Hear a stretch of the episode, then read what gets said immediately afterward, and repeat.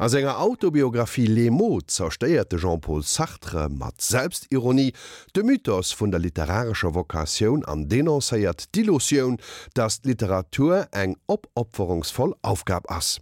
Annner dem biergerlechen Affloss vu segem Grospap werde Sartre als Kant nëmmen den Heichstapler de Literaturmaterialioun verwieselt. Eg Enquete vum Frank Collot. Lemo est le seul livre publié du vivant de Jean-Paul Sartre qui relève de l'autobiographie, et encore son appartenance au genre a-t-elle été discutée? Les catégories sont toujours trop étroites pour les grands textes. En 1964, lors de sa sortie, on y voit évidemment un récit d'enfance, une enfance à laquelle Poulou n'a rien compris, selon la mère de l'intéressé, et un splendide adieu à la littérature mais on parle aussi d'un essai, d'un pamphlet, d'un livre de moraliste, d'une analyse critique ou philosophique. Une espèce de roman, ajoutera Sartre plus tard.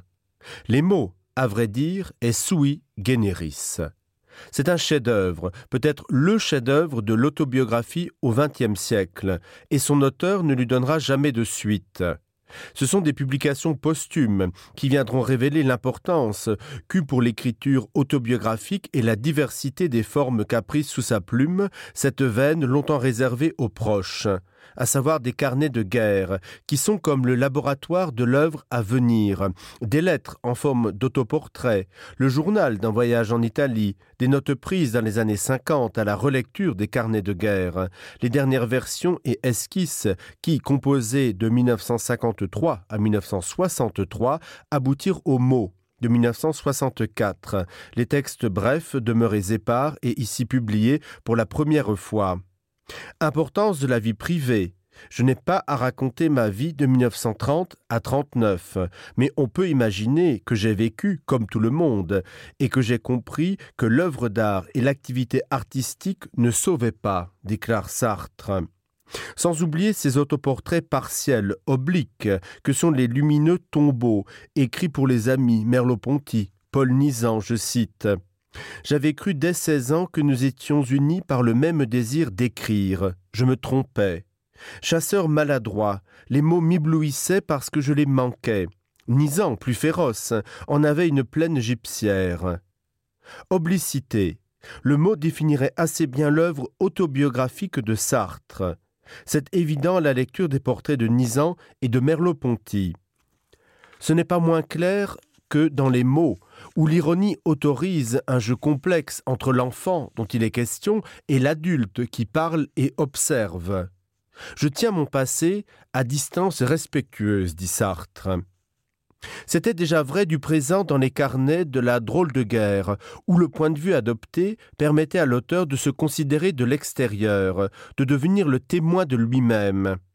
Les écrits autobiographiques dont ce volume met au jour la trajectoire secrète ne sont donc pas des écrits pour soi, se peindre très bien, mais pour se séparer de soi.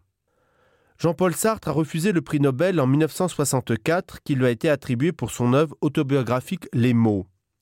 Le texte est d'abord paru dans sa revue Les temps modernes en octobre et en novembre 1963. Le récit couvre son enfance de 4 à 11 ans et se divise en deux parties, lire et écrire. Le titre originellement prévu était Jean sans terre, pour le jeu de mots, mais aussi en référence à Jean d'Angleterre, sans héritage. Or, la lecture et l'écriture sont les deux facettes de l'entreprise intellectuelle, culturelle et formative pour mettre au point l'investissement et le réinvestissement des connaissances. La lecture est l'activité de compréhension d'une information écrite. Cette information est en général une représentation du langage, sous forme des symboles identifiables par la vue ou par le toucher. L'écriture est un système de représentation graphique d'une langue, au moyen des signes inscrits ou dessinés sur un support, et qui permet l'échange d'informations sans le support de la voix. Pour envisager les rapports entre lecture et écriture, deux options se présentent. Chacune d'elles, ayant sa logique, n'aboutit pas au même constat ni aux mêmes propositions. Comme le dit Jean-Paul Sartre dans son essai Qu'est-ce que la littérature, publié en 1947, le lien entre lecture et écriture est le suivant, je cite. Écriture et lecture sont les deux phases d'un même fait d'histoire, et la liberté à laquelle l'écrivain nous convie, ce n'est pas une pure conscience abstraite d'être libre. Elle n'est pas à proprement parler, elle se conquiert dans une situation historique. Chaque livre propose une libération concrète à partir d'une aliénation particulière. Et puisque les libertés de l'auteur et du lecteur se cherchent et s'affectent à travers un monde, on peut dire aussi bien que c'est le choix fait par l'auteur d'un certain aspect du monde qui décide du lecteur, et réciproquement que c'est en choisissant son lecteur que l'écrivain décide de son sujet.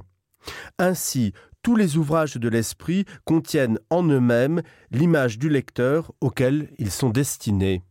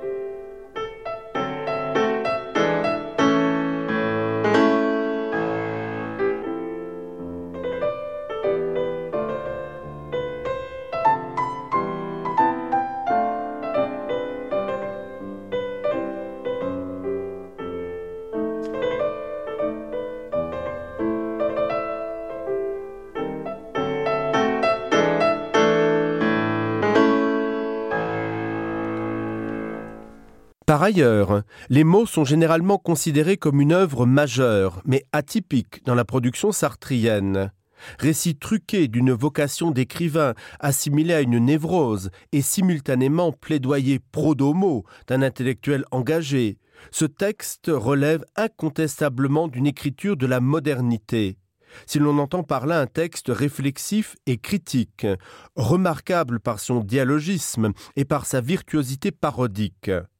Ajoutons que cet adieu la littérature, rédigé dans la plus littéraire des surécritures, n'a pas tardé à trouver sa critique.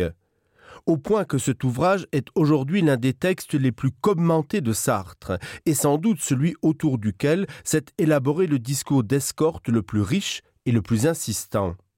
Les mots apparaissent ainsi comme le coup d'éclat sur lequel se clôt l'œuvre proprement littéraire de Sartre, commencé sur cette autre coup d'éclat que fut la nausée. Il y a d'ailleurs entre ces deux œuvres, dont la gestation s'est pareillement étalée sur près de dix ans, une manière de symétrie inversée.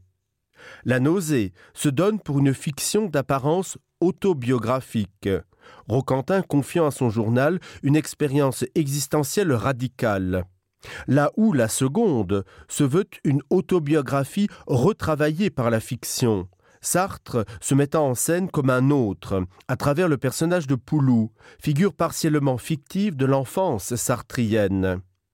Lu dans la perspective du salut par l'art, la nausée est le récit d'une vocation littéraire qui se révèle. Roquentin, souhaitant transcrire sa découverte existentielle de la contingence dans, je cite, une autre sorte de livre tandis que les mots exposent pour la déconstruire la genèse d'une vocation d'écrivain, démarche au terme de laquelle il s'agit, je cite, de ranger l'impossible salut au magasin des accessoires. Pour reprendre une formule très sartrienne, tout se passe donc comme si les mots venaient idéalement boucler une boucle, celle de la littérature, dont Sartre aurait ainsi fait le tour entre 1938 et 1963.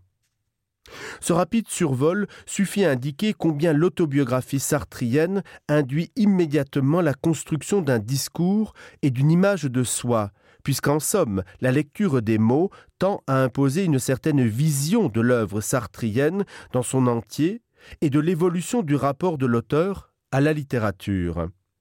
Il n'en reste pas moins vrai qu'entre ces deux textes qui balisent l'œuvre littéraire de Sartre, une manière de renversement radical s'est produit quant à la possibilité même des discours biographiques et autobiographiques. L'une des caractéristiques les plus remarquables de l'œuvre de Sartre est en effet d'être d'un bout à l'autre traversé par une interrogation, à la fois littéraire et philosophique, sur ces problèmes. La nausée, on l'a dit, prenait la forme d'un journal dans lequel Antoine Roquentin, lui-même biographe d'un improbable marquis de Rollebon, consignait jour après jour l'expérience existentielle de sa solitude asociale, telle qu'elle devait le mener à la découverte de la contingence.